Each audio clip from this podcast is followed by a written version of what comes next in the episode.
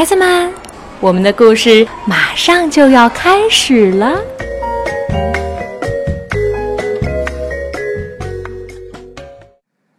小朋友们，你们好，我是你们的赵浩叔叔。今天非常高兴啊，给你们讲一个故事。这个故事啊，叫驿马。驿是哪个驿字呢？就是古代啊，有那个驿站。马呢，是马匹的马，万马奔腾的马。这个故事呢，是由肖毛老师写的，周一清老师配的插图。少年儿童出版社出版的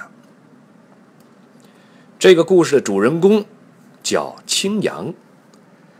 青阳啊，是一匹驿站里的马。小的时候呢，青阳经常听爸爸妈妈说起一个美丽的地方，天蓝的像缎子一样，云呢就白的像牛奶一样，这个河呢。就蓝的像宝石一样，哎呀，那么的蓝。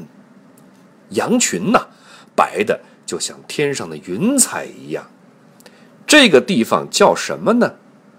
这个地方叫楼兰。有一天，青阳的妈妈告诉说：“青阳啊，楼兰那个地方是一个。”梦幻般美丽的地方。我和你爸爸年轻的时候啊，在楼兰的草海里面跑啊跳啊，快乐的像孩子一样。妈妈很高兴，看了爸爸一眼。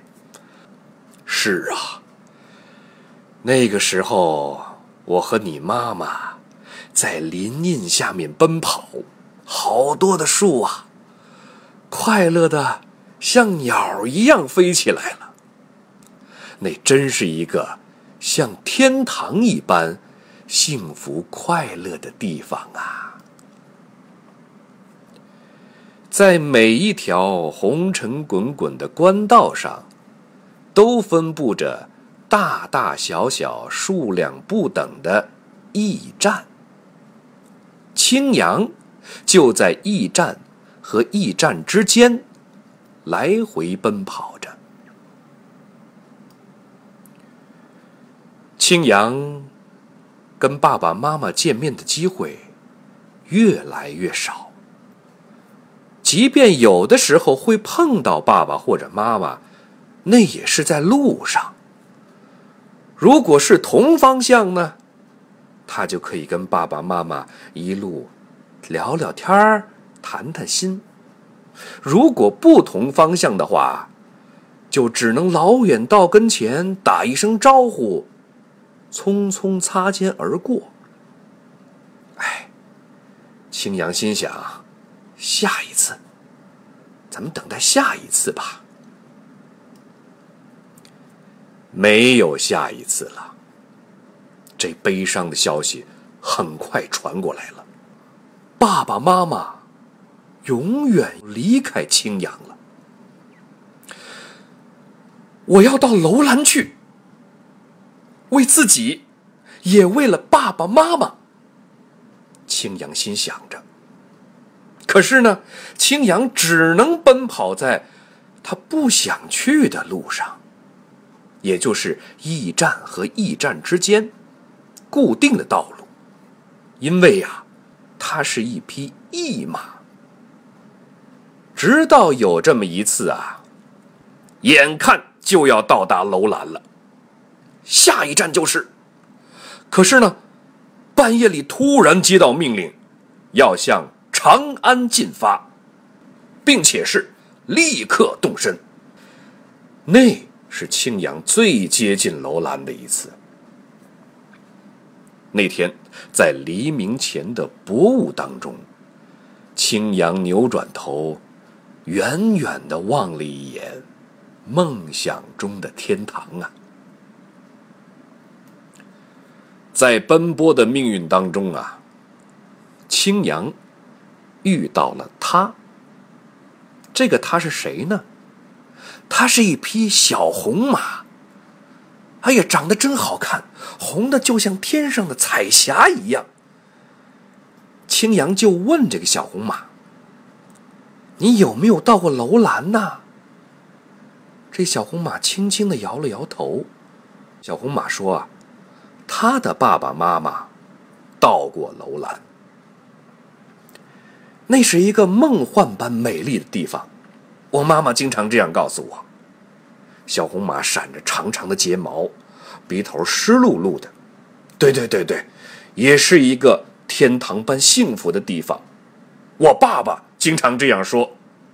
青阳扬了扬左前蹄儿，喷了一个响鼻。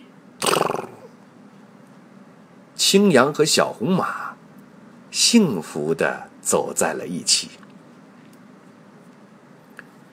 第二年，青阳和小红马他们的孩子出生了。孩子起的名字非常的好听，叫绿篱。他们呢，就常常会和绿篱呀说起楼兰，也像自己的爸爸妈妈那样，告诉绿篱，啊，那是一个梦幻般美丽的地方，天蓝的像缎子一样，云白的像牛奶一样。小红马告诉绿篱。青阳紧接着告诉绿篱说：“那儿是一个天堂般幸福的地方啊！那河水蓝得像宝石一样啊，羊群白得像天上的云彩一样啊。”其实呢，小红马和青阳都没有到过楼兰，他们也是听他们的爸爸妈妈告诉青阳和小红马的。你一定要去楼兰看看。小红马和青羊对绿篱说：“嗯。”绿篱答应着，眼睛像水晶一样亮晶晶的。过了那么几年，绿篱也成了一匹驿马，奔波在驿站和驿站之间。绿篱每次在跑的过程当中啊，就在想：“嗯，希望有一天。”我的下一站会是楼兰。可是，就像所有的一马一样，绿篱没有办法选择自己奔跑的道路，因为它是一匹一马。偶尔啊，绿篱会和爸爸擦身而过，来不及说一句话，但是绿篱读懂了爸爸的心思。孩子，到楼兰去看看吧。一代又一代就这么过去了，这个温馨而美丽的梦想悄悄的延续了下来。但是，没有一匹一马到过楼兰。直到有那么一天，也就是一九零零年的春天。又一匹一马的后代出生了，他被一个维吾尔族青年从集市上带回家，并且有了一个好听的名字——琥珀。哎呀，琥珀很喜欢做梦啊，他常常梦见一个美丽的地方，在那儿，天蓝的像缎子一样，云白的像牛奶一样，河蓝的像宝石一样，羊群白的像云彩一样。有一天啊，这个琥珀和它的主人遇到了一场可怕的风暴，他们迷失了方向。琥珀呀，在沙漠当中走了很久很久很久很久。等这风暴过去以后，琥珀惊讶的发现，在眼前呐，有这么一片废墟。没有人告诉琥珀，但是琥珀清楚的知道，这儿就是楼兰，那个他和他的祖先们一直在苦苦寻找，却早已经消失在岁月深处的美丽的天堂。